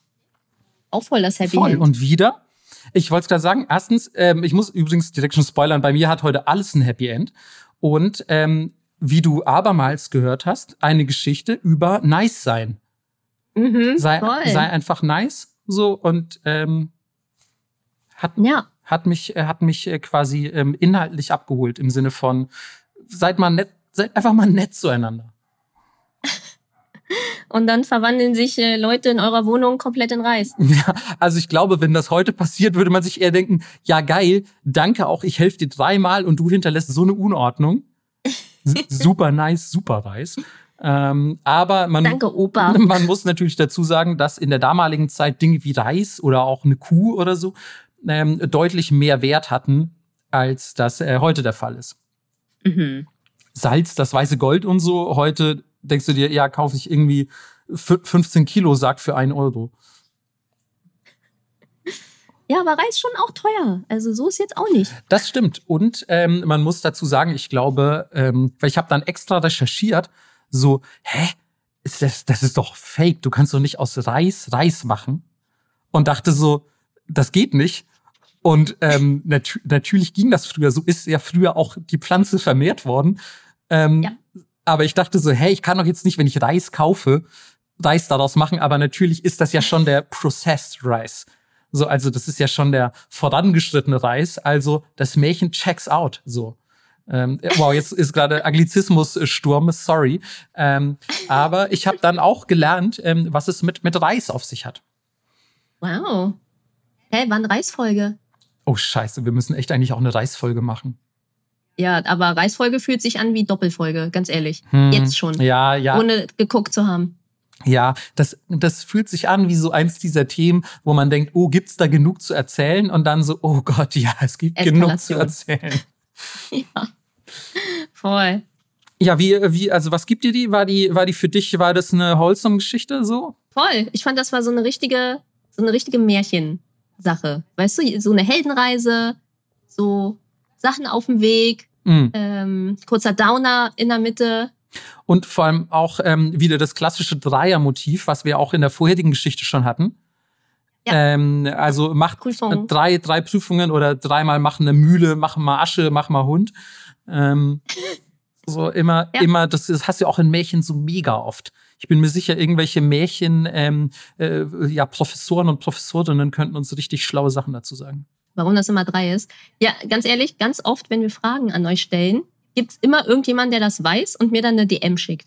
Also, äh, ihr habt uns ja selbst eure Lieblingsbier-Labels geschickt. Deswegen ähm, Ja. gehe ich davon aus, es gibt auch hier äh, Märchenprofessorinnen, die das wissen. Ja, klärt, klärt uns gerne auf, falls ihr das tatsächlich wissen solltet. Ähm, Ja. Melissa, aber du möchtest ja auch was vorlesen. Yes. Welche Geschichte soll es denn sein? Also, ähm, meine Geschichte heißt, wie ein Aji seine Frau aus dem Totenreich zurückholte. Ähm, dazu muss man sagen, der Aji ist der Edelmann, der wird hier so betitelt. Mhm. Ähm, und ich habe noch ein bisschen Vokabeln vorher für euch. Ich bin heute die Vokabelfrau. What? Äh, excuse me. 86 Folgen hat es gedauert, bis Melissa ihre ersten Wörter der Woche, gleich Plural, Wörter Das der Woche präsentiert. Wirklich? Das stimmt gar nicht. Hast, Ich hatte hast schon, du schon Goro? Goro zum Beispiel. Ach ja, okay. Rumrollen Ja, so. ja, okay, fair, fair, fair enough. Wie konnte ich hier rumrollen vergessen? Ach, scheiße. Ja, das ist die wichtigste Vokabel aller Zeiten. Kein Gel-LPT wird gemacht ohne Goro Goro. Das stimmt, glaube ich, wirklich. Ähm, ich habe mir übrigens gerade so im, im Gesicht rumgerieben und habe jetzt so Glitzer an der Hand, weil ich habe heute das kleine, kleine Märchenstunde noch zwischendurch. Ich habe heute Ja. aus Versehen auf Arbeit ähm, auf, auf so einem, ähm, auf einem Lunchtisch, also in der, in der, wie nennt man das? Ist keine Kantine, aber in der Küche einfach. Da steht so ein, so ein Gold-Lametta-Weihnachtsbaum. Und Ah. äh, den habe ich angefasst und mir danach quasi beim Reden ins Gesicht gefasst und dann hatte ich Glitzer im Gesicht. Und dann bin ich auf Toilette gegangen, um das irgendwie wegzumachen und habe es dann einfach nur übers komplette Gesicht verteilt und es ging überhaupt nicht ab. Und mir haben Ja. ungefähr zehn Leute heute auf der Arbeit gesagt, hey Marco, sag mal, hast du Glitzer-Make-up irgendwie im Gesicht? Und ich so, ja, nein, Mann, ich habe einfach diesen scheiß Baum in der Küche angefasst, fass ihn nicht an. Ähm, und jetzt habe ich immer noch Glitzer an der Hand. Ey, Äh, warum hast du nicht einfach komplett selbstsicher gesagt, ja. Und? Ist doch Weihnachten. Ja. Ja, stimmt eigentlich. Hätte ich so machen sollen. Ja, gefällt's dir jetzt oder nicht? So, was ist. Ja. Wie, findest du den neuen Look? Alles schwarz und Goldglitzer. Ja, ich war wirklich heute komplett in schwarz. Ich hatte so lang schwarzen Mantel. Ich hatte Mütze und Kapuze auf. Ich war so wirklich heute, keine Ahnung, sehr vampiresk unterwegs. Und dann habe ich mich direkt noch in so einen Twilight-Glitzer-Vampir verwandelt. Ja, guck mal, Cosplay war es einfach. Und du wolltest nur nicht zugeben. Mhm. Äh, Erklären Sie mal lieber ein paar Vokabeln, bevor wir in diese Cosplay-Scheiße hier abdriften. Ähm, genau, so, Archie habe ich schon erklärt. Äh, die Jutta ist eine, ja, eine weise Frau, eine Schamanin oder die Dorfhexe, wenn man so will. Ähm, Ri ist ein Längenmaß, das sind circa vier Kilometer. Ähm, ja, dann haben wir noch die Nira-Straße. Das ist wie eine sagenhafte Straße, die nach Nirai Kanai, ähm, das die Welt der Götter führt. Und für die Menschen von Okinawa ist Nirai Kanai wie so das Paradies, ähm, das auf dem Meeresgrund liegt und in die die Verstorbenen einziehen. Atlantis Ähm. confirmed einfach. Genau, Valhalla Atlantis Mashup, so ein bisschen. Und ja, jetzt wisst ihr Bescheid. Und wenn ich gleich Sachen vorlese, dann wisst ihr, worum es geht. Da müsst ihr so einen Buzzer drücken. Ich weiß. Vor vielen Jahren lebte auf einer Insel der junge Edelmann Agari Paturuma und seine Frau Fumukaji. Beide stammten aus guten Familien und hatten eine wohlbehütete Kindheit genossen. Als sie das rechte Alter erreicht hatten, vermählte man sie und auf diesem Beschluss der Eltern ruhte der Segen. Die jungen Leute liebten und achteten sich und wurden zu einem Paar, wie man es selten so einträchtig gesehen hatte. Aber ihr häusliches Glück dürfte nicht lange dauern. Es brach Krieg aus und der Archie, der gewandt mit Bogen und Schwert umzugehen verstand, musste sich an die Spitze der Männer der Insel stellen und in die Schlacht ziehen. Agari Paturuma rief vor dem Abschied seiner Frau zu sich und sprach, Sieh hier, auf dem Hausaltar die Schalen mit frischem Wasser. Solange dieses Wasser klar ist, geht es mir gut. Wenn es sich aber trüben sollte, dann weißt du, dass ich nicht mehr heimkommen werde. Er umarmte seine Frau noch einmal und dann ging er. Nun traf es sich, dass ein Gott gerade eben dieses Gespräch zwischen den Gatten belauscht hatte und er beschloss, die Liebe der beiden zu prüfen. Er begab sich auf das Schlachtfeld und nahm die Gestalt eines kleinen rothaarigen Kindes an. Er tanzte vor dem jungen Archie, der unter dem angreifenden Feind wütete und ihn zurückdrängte. Wie ein Irrwisch herum, verwirrte ihn und kratzte ihn am Bein. Der Krieger wollte ausweichen und im Eifer des Gefechts streifte er sich mit dem eigenen Schwert leicht am Fuß. Rotes Blut quoll hervor und im selben Augenblick war der störende Kleine spurlos verschwunden. Auch an diesem Tag betete Fumukachi am Hausaltar um die sichere Heimkehr ihres Gatten. Sie hatte seine Worte beim Abschied niemals vergessen und schaute gleich nach der kleinen Schale mit dem hellen Wasser. Und sie erschrak. Das Wasser, das bis jetzt immer klar wie ein Spiegel geglänzt hatte, war leicht rot verfärbt. Sie griff sich ans Herz und die Sinne wollten sie schier verlassen. Der Aji, mein lieber Mann, er ist nicht mehr, stieß sie mühsam hervor. Vor ihren Augen wurde es dunkel. Die Verzweiflung überwältigte sie, und da ihr ein Leben ohne den Gatten sinnlos vorkam, legte sie kurz entschlossen selber Hand an sich und schied aus dieser Welt. Der junge Aji, der keine Ahnung davon hatte, was bei ihm daheim vorgefallen war, kehrte nach siegreicher Schlacht fliegenden Fußes nach Hause zurück. Aber kein Mensch empfing ihn an der Haustür. Er eilte ins Haus und im Schlafzimmer fand er nur mehr die sterbliche Hülle seiner Frau vor. Betroffen schrie er auf. Mein Liebes, oh meine Fumokachi, Er nahm die Geliebte in die Arme und rief ihren Namen, bis ihm die Stimme brechen wollte. Aber keine Antwort wurde ihm zuteil. Stumm ruhte der Körper an seiner Brust. Agari Pateruma weinte, bis er keine Tränen mehr hatte. Dann aber fasste er sich und ging zu einer weisen Frau im Nachbarsdorf. Er erklärte, was vorgefallen war und bat, Mutter, ich flehe dich an. Sag mir einen Weg, wie ich meine Frau wieder lebendig machen kann. Die Juda betrachtete den jungen Mann gedankenvoll, dann bereitete sie den Göttern Opfer, zündete Weihrauch an und begann mit ihren Beschwörungen. Hoch reckte sie die Hände und murmelte die notwendigen Anrufungen an die Götter der Erde und des Himmels. Und nach langen Mühen hatte sie endlich eine Antwort. Erschöpft von ihrem Ringen mit den Himmlischen, drehte sie sich zu dem Archie und sprach, Wenn du eine reine Seele hast, wenn du eine schöne und tapfere Seele hast, dann besteige ein Pferd, das tausend Rie überwinden kann. Lass es laufen und dort, wo es von selber stehen bleibt, tue das Richtige. Die weise Frau gab ihrem Besucher auch manchen Ratschlag, dann entließ sie ihn.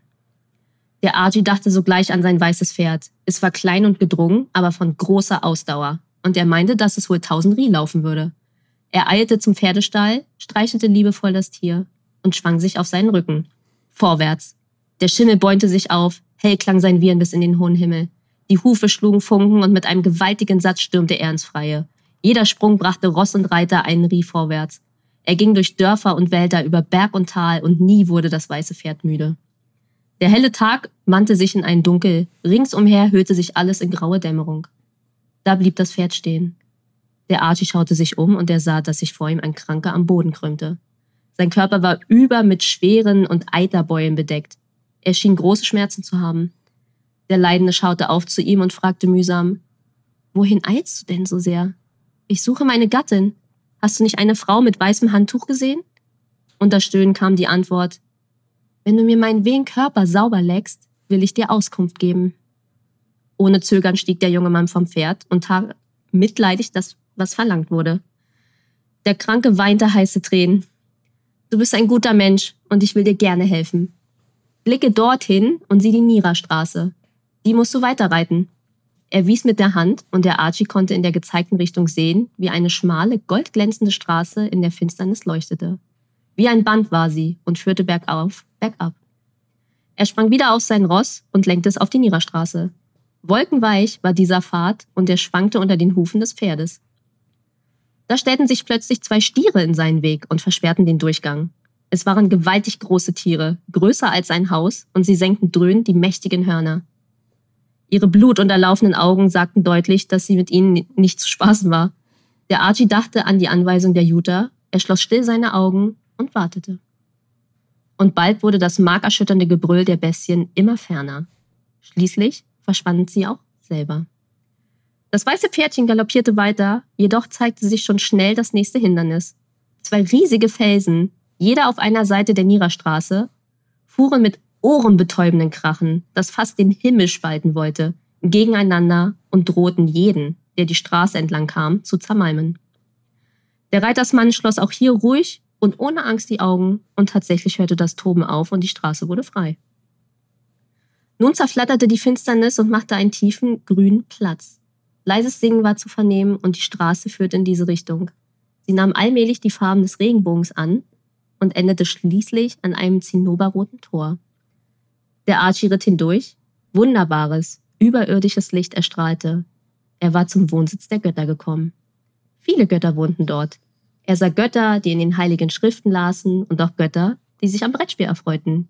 Ihre Welt hatte viel Ähnlichkeit mit der Welt der Menschen, aber sie ist ewig friedvoll und ewig schön. Der Reiter band sein Pferd an einen Maulbeerbaum, der vor einem großen Anwesen stand, und dann trat er in das Haus hinein. Drin saßen Götter und der junge Mann verneigte sich grüßend vor einem jeden. Da erschien eine Frau und ging zu dem weißen Ross. Freundlich rieb sie ihm die schweißglänzenden Flanken trocken. Sie pflückte Maulbeerblätter, reichte sie ihm zur Speise und sagte zärtlich, Weißes Pferdchen, bist du nun auch zum Sitz der Götter gekommen? Liebes Pferdchen, wo ist denn dein Herr? Warum kann ich den jungen Archie nicht entdecken? Sie streichelte das Tier und ihre Augen füllten sich mit Tränen. Der Edelmann hatte alles gesehen und plötzlich fiel es ihm wie Schuppen von den Augen. Er zitterte am ganzen Körper. Da stand sie ja. Die schwarzen, glänzenden Haare reichten ihr bis auf die Hüften. Das war sie, seine Fumokachi. Er eilte hin zu dem Maulbeerbaum, es galt nun, die Seele seiner Frau zurückzuholen. Er näherte sich ihr von der linken Seite, umfasste sie, schwang sich mit ihr auf das weiße Pferd, schloss fest die Augen und galoppierte in rasender Geschwindigkeit die vorhin gekommene Straße zurück. Bald schon erreichte er sein Heim, aber die Gestalt seiner Frau, die er bis jetzt fest in den Arm gehalten hatte, war verschwunden. Auf dem Rücken des Pferdes saß nur noch eine Fliege. Vorsichtig fasste Agaripaturuma diese Fliege, trug sie zum Leichnam seiner Frau und brachte sie ganz nah an die Nase der Toten. Und da geschah ein Wunder. Mit lautem Niesen erwachte Fumokachi. Sie schien wie aus einem tiefen Schlaf erwacht. Sie sah ihren Mann neben sich und sagte froh, Du warst lange im Krieg. Dann fielen sich die beiden in die Arme und wollten nimmer voneinander lassen. Ihr Leben war gesegnet, sie hatten viele wohlgeratene Kinder und lebten glücklich und zufrieden bis ins hohe Alter. Liebe ist stark und wenn sie stark genug ist, lassen sich alle Schwierigkeiten überwinden. Sogar die Götter wollen dann helfen, so erzählen die Menschen auf den Miyako-Inseln.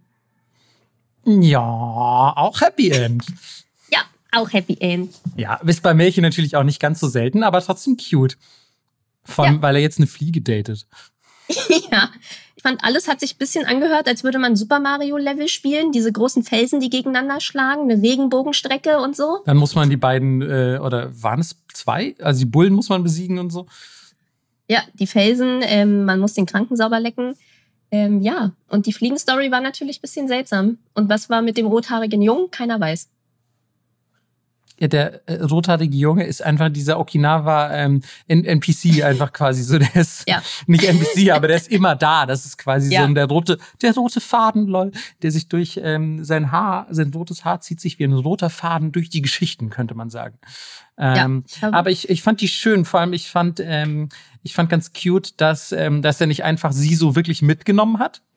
Mhm. sondern dass das dann halt eine Fliege war, die quasi zu dem Leichnam gekrabbelt ist oder in den Leichnam gekrabbelt ist. Und dadurch war die dann quasi wieder ähm, ich, irgendwie ähm, lebendig, wenn man so will. Die Story. Und auch weil es voll viele Sachen waren, von denen ich noch niemals gehört hatte in japanischen Märchen. Deswegen war ich so, ja, die kann man mal vorlesen. Ja, muss man wirklich sagen. Andere Kultur ja, einfach. Okay, Okinawa echt immer special. Also ich weiß noch nicht, habe ich das gerade äh, verstanden? Also, weil ich bin anscheinend einmal gedanklich kurz abgedriftet oder so, aber es waren gar keine richtigen Bullen, sondern es waren die Steine wie Bullen. Nee, es waren schon Bullen. Es waren wieder drei, drei Geschichten. Es war der Kranke, es waren die Bullen und dann waren es die Steine. Okay, gut, gut, gut, gut, gut. Ja. Ja, geil. Aber haben wir wieder wirklich die drei, ne? Voll. Ja, heute gab es auch äh, Special für euch. Ich habe mit meiner Husky Voice vorgelesen.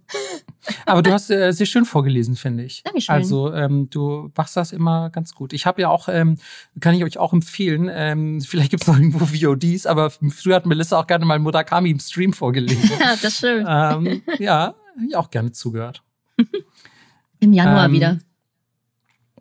Ja, da, äh, mark her words. Ähm, ja. Jetzt habe ich gesagt. Eine, wird einer rausgezockt, ey, und gelesen. Jetzt heißt gesagt, ähm, jetzt muss ich machen. Ich kann immer gut mit Druck arbeiten. Sehr gut. Äh, mein Druck hat anscheinend nicht gereicht. Ich sage es schon seit vier Jahren, dass sie mal wieder streamen soll. Aber hey. ähm, bei, bei, mir ist es dann eher so der Grund, nicht zu streamen. So, sie will eigentlich seit vier Jahren, aber so, oh nee. ja, was hast du noch? Ich habe zum Schluss, äh, Melissa, hätte ich noch eine Geschichte über Halligalli und Ärsche. Liebe ich. Das ist genau mein Topic. Das dachte ich mir, deswegen wollte ich sie auch eigentlich zum Schluss erzählen. Und die Geschichte heißt, wie sollte es auch anders sein, der Affenedelmann. Ich dachte, jetzt sagst du der Affenhintern.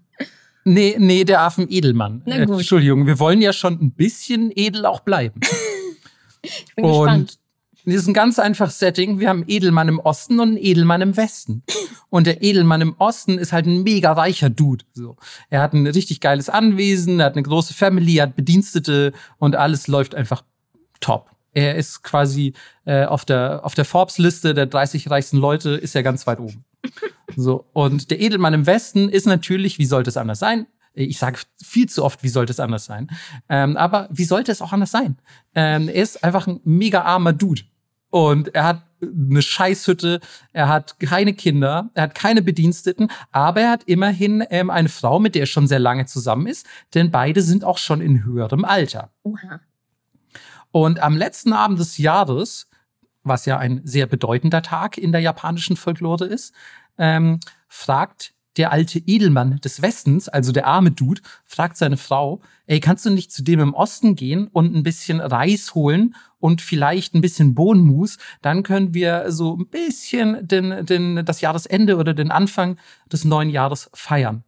Die Frau lehnt aber ab und sagt, boah, ey, wenn wir dem irgendwie um Gefallen bitten, so dann, das wird, ah, keine Ahnung, dann sind wir dem was schuldig und der ist immer so unangenehm und der holt sich immer richtig eine drunter auf seinen Reichtum. Das, ähm, das gefällt uns nicht. Wir wollen lieber hier unter uns feiern. Lass uns doch einfach ein bisschen Hirsebrei machen und ähm, genügsam sein. Und in der gleichen Nacht steigt Amaterasu selbst vom Himmel Oha. und verwandelt sich in einen Bettelpriester. Sie hat richtig Bock auf Schabernack. Ja, ein bisschen Schabernack, ne? Und Amaterasu, aka der Battlepriester, ähm, übrigens Betteln, ne? Also Betteln um Almosen fragen, nicht Battle im Sinne von Kampfpriester. ähm, also kein so Battlepriester. Und Amaterasu hat einfach so zwei so Feueräxte. Und nein, ähm, Amaterasu battelt also quasi als Priester. Und sie geht zum Edelmann im Osten, dem reichen Dude, und bittet um Obdach. Und sagt, hey, lass mich doch rein, teilt vielleicht ein bisschen Essen mit mir, es ist der letzte Abend des Jahres und so. Habt, habt ein Herz, findet einen Platz in eurem Herzen für mich. Und der Edelmann lehnt ab und sagt, wisst ihr nicht, dass es der letzte Abend des Jahres, der 29. Tag des 12. Monats ist? Für euer Gejammer sollte man euch die Knochen brechen lassen. Oha. Also auch er ist überraschend feindselig. Mhm. Und Amaterasu sagt, gut, dann ist das eben so, ich gehe mal weiter zum Edelmann im Westen und frage den um Einlass. Und ähm, das Paar ist natürlich ganz anders drauf und bittet den Battlepriester ja freundlich herein und sagt sogar, hey, wir haben zwar nichts zu essen, wir haben hier so ein bisschen Wasser mit ein paar Hirsekörnern drin, aber wenn dir das genügt, so dann bist du an unserem Tisch willkommen. Wir teilen auch gerne unseren dünnen Hirsebrei mit dir. Und ähm, der Priester sagt dann aber, nee, weißt du was, ich hab was, also euer Hirsebrei, Hirsebrei so in allen Ehren, kein, kein Front so, aber ähm, ich habe was viel Geileres. Äh, bring mal einen Topf ran und ich leg da jetzt diese drei grünen Blätter rein und dann machst du da ein bisschen heißes Wasser drauf. Und die äh, Frau des Edelmannes tut natürlich, wie ihr geheißen wird vom Priester und plötzlich füllt sich der Topf mit Fischen. Oha. Randvoll ist er einfach mit frischem Fisch. Und dann befiehlt der Priester, ey, hol mal kurz hier den ganzen Fisch aus dem Topf, wasch den mal aus und äh, bring den nochmal rüber. Dann legt er drei Reiskörner hinein und bittet sie abermals, mach mal ein bisschen heißes Wasser drauf. Ähm, wirst schon sehen, was gleich passiert. Und klar, man erwartet es schon, der Topf füllt sich plötzlich im Handumdrehen mit Reis. Und die drei feiern zusammen, äh, genießen Reis mit Fisch und haben ein hervorragendes Mahl und feiern ein schönes Jahresende. Und eigentlich bisher schon eine schöne Geschichte, aber keine Sorge, sie gehen noch ein bisschen weiter. Ähm, nach der Mahlzeit fragt Amaterasu dann nämlich, also immer noch in Gestalt des Priesters, ihr seid arm und alt. Wollt ihr lieber reich oder jung sein? Und das Paar berät sich so kurz und sagt so, ja, keine Ahnung, Reichtum ist auch nicht alles. Nee, doch, wir wären gerne wieder so 17 und 18. Und ähm, dann sagt der Priester, alles klar, machen wir ähm, bereitet ihr mal einen Badezuber vor ähm, und äh, holt mich dann oder sagt Bescheid. Und sie lassen heißes Badewasser ein und ähm, ja, machen da ein Feuerchen drunter, damit das schön dampft. Und äh, der Priester, also Amaterasu, geht an diesen Badezuber heran. Und wirft und die ultimative Lasch-Badekugel rein. Du, Genau, du sagst es, er wirft so eine Art riesige äh, Lasch-Badekugel rein, aka ein mysteriöses gelbes Pulver. Und dann sagt er, hey, steigt da jetzt mal gleichzeitig rein. Und wenn ihr rauskommt, wird's richtig geil. Ähm, und dann steigen die in diesen Badezuber. Und schon wenige Momente später, als sie den Badezuber wieder entsteigen, sind sie tatsächlich 17 und 18 Jahre alt. Krass. Und einfach wieder in der Blüte ihres Lebens. Anschließend schickt der Priester die Frau zum Edelmann im Osten, also die jetzt wieder sehr jung geworden ist, ähm, um Glut für das Feuer zu holen und sagt, ja, hier, frag, frag doch mal den, den östlichen Typen, ob der uns nicht ein bisschen was gibt.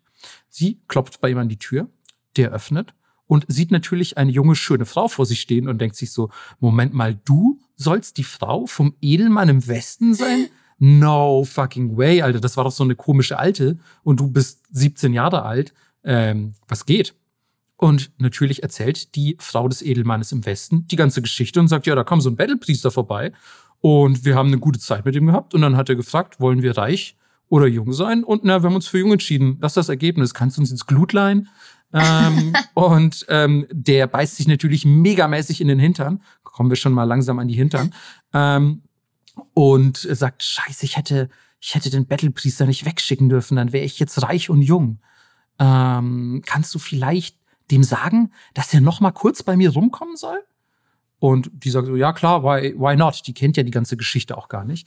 Ähm, geht wieder mit der Glut nach Hause und sagt zum Battlepriester, aka Amaterasu, ähm, dass der Edelmann im Osten äh, ihn gerne noch mal sprechen würde.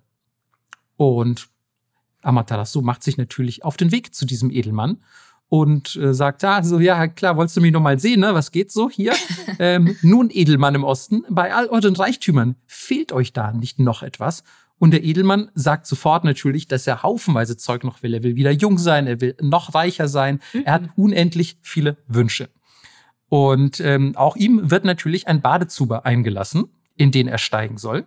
Und zwar auch seine ganze Familie und die Bediensteten. Alle sollen da mal reinsteigen, weil es sollen ja alle davon profitieren. Ich meine, im anderen Haushalt haben auch alle davon profitiert. Das waren einfach nur weniger Leute. Okay, sippenhaft.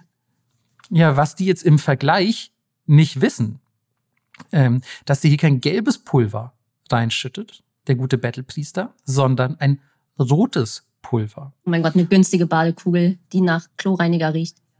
Ganz genau so eine ist das.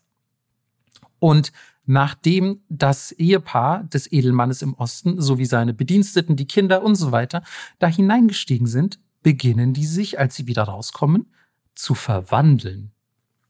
Und das Ehepaar selbst verwandelt sich in Affen. Die Kinder werden in Hunde verwandelt. Die Diener werden alle zu Katzen. Die Dienerinnen zu Mäusen. Und ich weiß nicht, warum es so spezifisch erwähnt wurde, aber ein Diener wird ein Bergschaf.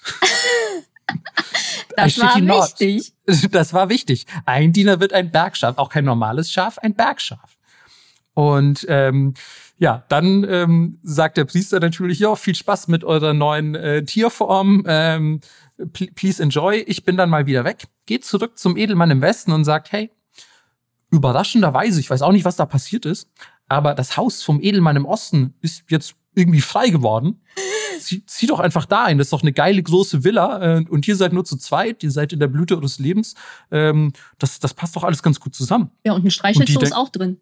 Und ein Streichelzoo ist auch drin. Unglücklicherweise, denn die nehmen natürlich den Vorschlag des Battlepriesters dankbar an, äh, gehen darüber. Und schon nach kurzer Zeit fällt denen quasi die Decke auf den Kopf, auf den Kopf weil die ganzen Tiere sind ja noch da. Also die sind tatsächlich in dem Haus und die Affen, so stand es da, stellen mega viel Unfug an, sind mega laut, machen Sachen kaputt und es sind halt auch Affen. Also natürlich machen die Blödsinn. Die machen Affenblödsinn. Und ähm, dann sagen die tatsächlich nochmal, als der Priester vielleicht vorbeikommt, um sich nach ihnen umzusehen, vielleicht ist auch mit eingezogen, das wurde nicht spezifiziert, ähm, sagen die so, ey, ähm, er ist ja ganz nett und so, aber ey, diese Affen nerven tierisch. Haha. ähm, also nervt wirklich mega. Und können wir vielleicht unser altes Haus wieder haben? Und dann sagt er, nee, nee, halt mal ein bisschen den Ball flach. Ich als Priester kenne mich ja mit Affen aus. Und eigentlich gar kein Seitenhieb gegen die Kirche, aber äh, take it or leave it. ähm, sagt, hol mal zwei große, schwarze, flache Steine aus dem Garten und leg die mal ins Feuer. Ach so, okay. Und dann legen die, nee, die werden nicht damit totgeschlagen, ist da keine Sorge. Kein Affenmord. Ähm, für heute wurde schon ein Tier zu viel umgebracht. Ähm, aber die legen dieses äh, Steingedöns in das Feuer, bis das richtig, richtig schön heiß ist. Holen das wieder raus und platzieren das dann quasi, sagen wir mal, in der Haupthalle dieses Anwesens. Und natürlich sind die Affen sehr neugierig und denken sich so, oh ja, das sieht ja auch richtig bequem aus und setzen sich da drauf. Und natürlich verbrennen die sich tierisch die Ärsche.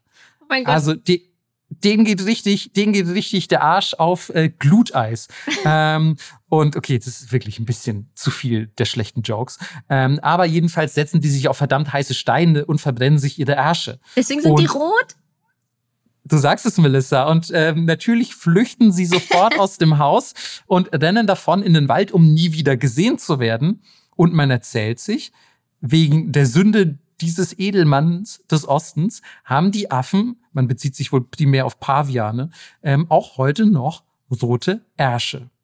Während die Edelleute im Westen, ja, jetzt zwar im Osten leben in einem neuen schönen Haus, aber glücklich und zufrieden. Geil. Das ist sehr lustig. Ja, oder? Das, also, ja. come on. Wolltest Süß. du nicht schon immer mal wissen, woher Paviane die Ärsche haben? Absolut. Ich liebe auch all diese Märchen. Wir hatten ja schon ein paar in den vergangenen Folgen, wo irgendwas erklärt wird. So, deswegen reibt die Fliege vorne ihre Beinchen zusammen. Deswegen haben Paviane rote Hintern. Ah, stimmt, aber die, die Geschichte mit der Fliege war auch echt super. die, hat mir, die hat mir wirklich gut gefallen. Ähm, ich fand hier auch jetzt tatsächlich ganz interessant, das ist mir vorher beim Notieren gar nicht aufgefallen, aber eigentlich haben wir auch wieder ein Dreiermotiv. Ne? Er macht erst Fisch, dann macht er Reis und dann macht er sie ja, jung. Das stimmt. Ja. Ja, sehr cute. Ich fand, wir waren heute, abgesehen von dem Hundemord, waren wir sehr wholesome unterwegs. Schöner Jahresabschluss. Voll. So, ja. also es ist tatsächlich nicht die letzte Folge des eine Jahres. Kommt eine, eine kommt noch, so, aber ähm, die vorletzte. Und äh, hoffentlich eine gute Folge, um euch so ein bisschen in den äh, cozy Dezember hineinzuheben. Oder vielleicht auch auf Märchenwolken hineingleiten zu lassen. Man weiß ja nicht. Ähm, was jetzt abschließend vielleicht noch erwähnt werden sollte, Melissa. Ja. Ihr hättet Melissa gerade sehen müssen, das war sehr diabolisch. ähm, wir haben auch äh, etwas Schabernack getrieben heute. Wie zwei Märchen-Yokai. Ja, wir sind nämlich eure persönlichen Märchen-Yokai. Und eine Geschichte heute, die ihr gehört habt, ist fake. Die wurde vom äh, ausgezeichneten Märchenautor Marco geschrieben. Also könnt ihr euch jetzt Gedanken machen bis zum nächsten Mal. Beim nächsten Mal lösen wir dann auf, welche es war. Äh, ja, oder ihr könnt uns auch gerne schreiben, was ihr denkt, welche es war, aber eine war fake. Ja, eine von diesen Geschichten habe ich mir einfach ausgedacht. Und ich meine, die, die Chancen stehen, warte mal, was ist sechs geteilt durch eins? Sechs. Ähm, da stehen die Chancen eins zu sechs. Ähm, Deswegen ist ja gar nicht so schwierig, aber lasst uns doch vielleicht einfach wissen, welche Geschichte euch heute nicht ganz koscher vorkam. Vielleicht ergeben sich ja auch irgendwo Logiklücken, vielleicht ergeben sich ja irgendwo ähm, ja kom komische Zusammenhänge, wo ihr sagt, würde jemand wirklich einen Hund umbringen? Nein, natürlich nicht. ähm, also ja, wenn ihr ähm, vielleicht detektivisch unterwegs seid in der Märchenwelt, mhm. dann ähm, schreibt uns doch einfach, schreibt uns auf Twitter, schreibt uns DMs, und ähm, lasst uns wissen, ähm, was euch heute ein bisschen komisch vorkam. Wir haben es ja immer mal wieder angedeutet, auch dass wir uns Yokai ausdenken. Das haben wir schon mal gemacht. Mhm. Einmal Yokai ausgedacht. Und jetzt war es auch Zeit, dass wir uns mal zumindest ein Märchen ausdenken. Die anderen sind natürlich alle wahr. Keine Sorge. Ähm, oder zumindest wurden tatsächlich überliefert. Die anderen, äh, oder das eine andere, das wird erst seit 2023 überliefert. Aber ist jetzt auch official. So. Ey, vielleicht, Melissa, ganz ehrlich, dass das dann, äh, weiß ich nicht, 2070 oder so ja. in, einem, in so einem japanischen Märchenbuch steht und keiner richtig genau hingeschaut hat, woher das kommt. Jo, ähm, einfach nicht richtig äh, Quellen gecheckt. Perfekt. Ja. so, dann äh, sag doch mal, gibt's ein Wort der Woche heute? Natürlich gibt's ein Wort der Woche heute. Godo Godo 2. Ähm, Goro Goro 2. Nee, Goro Goro einfach nochmal. Äh, man gut. kann nie genug Goro Goro. Ähm, Goro Goro ist die ähm, Dezember-Aktivität ähm, schlechthin. Ja. Ähm, nein, es ist natürlich nicht Goro Goro, sondern es ist Wagei. Wagei. Und das setzt sich zusammen aus den Schriftzeichen für Sprechen, Erzählen und ja, Kunst oder Handwerk, wie Gei von Geijutsu. Und ähm, das heißt, wir haben es hier mit etwas zu tun, das man auch als, naja, die Kunst des Erzählens oder das Erzählen, das Erzählhandwerk generell bezeichnen könnte. Wagei. Wenn ihr also Wagei-Profis werden wollt, müsst ihr zunächst mal rausfinden, welche Geschichte wir uns ausgedacht haben. Geil. Mein, mein Gehirn ähm, war ganz kurz so, oh mein Gott, das ist das japanische Homosexuellsein. Wa gay. oh Mann, Melissa. Melissa hat auch ähm, so eine, also ich möchte mich da nicht so weit aus dem Fenster lehnen, aber hat gerade eine Handbewegung gemacht auch dazu, die ich als gay interpretiert hätte. Ja, absolut. Ja. Also ähm, ja, ich hoffe, äh, irgendjemand hat gelacht, der ähm, eine Regenbogenflagge im, in seiner Insta-Bio hat. Und für alle anderen, es tut mir leid. Ihr könnt euch freuen, nächste Folge wird wieder Weihnachtsbescherung. Und dann würde ich sagen, hören wir uns dazu in zwei Wochen. Bis dann. Ciao, ciao. Tschüss.